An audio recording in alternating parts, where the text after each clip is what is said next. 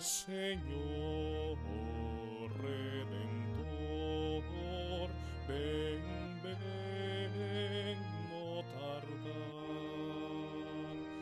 Oh mi niño Rey divino, dona paz al corazón. La grandeza de lo pequeño. En la palabra profética de Isaías podemos encontrar un doble misterio que se nos anuncia. Por un lado, de modo inmediato se nos presenta el nacimiento de un rey para el pueblo de Israel y las características que le adornarán. Será justo, se apiadará de los pobres y temerá a Dios. Por otro lado, también se nos habla de la paz paradisíaca de los tiempos mesiánicos, en la que resalta de modo particular la figura de un niño. La tradición de la Iglesia ha visto en todo esto la llegada de Jesucristo al mundo, ese niño rey que nacerá en Belén, un rey que tiene por trono la cruz y por corona espinas, por túnica nuestra humanidad, nuestra piel, nuestra carne. Él es el Rey de la gloria, el que reinará sobre los corazones de los hombres, este es el gran prodigio que celebramos en el Adviento.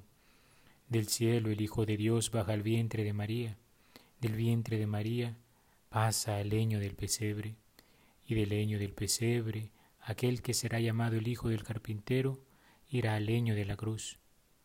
De la cruz al sepulcro, del sepulcro resucitará y vendrá de nuevo a los suyos, y aunque cuarenta días después sube al cielo, nos prometió que regresaría un día. El texto también nos habla de la acción del Espíritu Santo dentro de la historia de la salvación y su vinculación estrecha con la llegada del niño nacido en Belén. El Padre unge con el Espíritu Santo a su Hijo único. Ya lo decía el profeta. Sobre él se posará el Espíritu del Señor, Espíritu de sabiduría y entendimiento, Espíritu de consejo y fortaleza, Espíritu de ciencia y temor del Señor. El divino niño inaugura los tiempos mesiánicos, inaugura una era de misericordia y paz, puesto que reconcilia al mundo entero con el Padre, y aunque esta realidad será plena al final de los tiempos con los cielos nuevos y la tierra nueva, se vislumbra desde ya la acción de la gracia de Dios. Diría el Papa Benedicto XVI en su libro Jesús de Nazaret, se restablece la paz que Isaías anuncia para los tiempos del Mesías Habitará el lobo con el cordero, la pantera se tumbará con el cabrito, donde el pecado es vencido, donde se restablece la armonía del hombre con Dios, se produce la reconciliación de la creación. La creación desgarrada vuelve a ser un lugar de paz, como dirá Pablo, que habla de los gemidos de la creación, que expectante está aguardando la plena manifestación de los hijos de Dios. En el Evangelio, vemos cómo el mismo Señor manifiesta su gozo exultante. Dice la palabra, en aquella hora se llenó de alegría en el Espíritu Santo y dijo, Te doy gracias, Padre, Señor del cielo y de la tierra, porque has escondido estas cosas a los sabios y entendidos, y las has revelado a los pequeños. Sí, Padre, porque así te ha parecido bien. Se nos revela el cumplimiento de las promesas antiguas en Él. El tiempo ha llegado y los más pequeños han sido aquellos capaces de reconocerlo.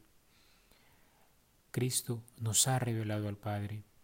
Jesús nos ha abierto el camino a la plena comunión con Él.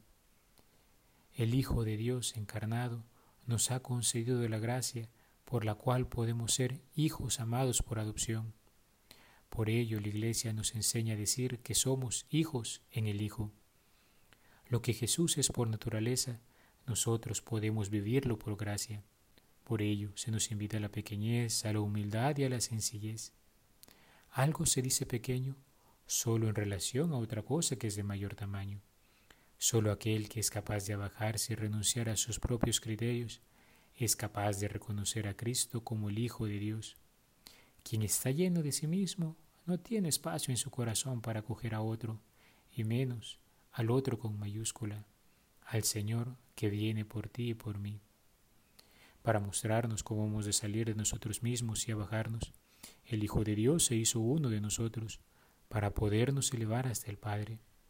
Santa Teresa de Lisieux decía por ello que es propio del amor abajarse. Pero el Señor no solo se hizo hombre, sino que nos divinizó. Con su vida divina, Él nos ha elevado. Por ello escribiría Epifanio latino, y reveló estas cosas a los pequeños. ¿A qué pequeños? No a los que son pequeños en edad, sino a los que son pequeños respecto al pecado y la malicia. A estos es a los que reveló cómo buscar los bienes del paraíso y las cosas futuras del reino de los cielos. Roguemos al Señor nos ayude a bajarnos para poder reconocerle y ser elevados por Él hacia esas alturas para las que nos ha pensado, para vivir como hombres llenos del Espíritu Santo, llevando su amor por los caminos de este mundo. Alabado sea Jesucristo, por siempre sea alabado.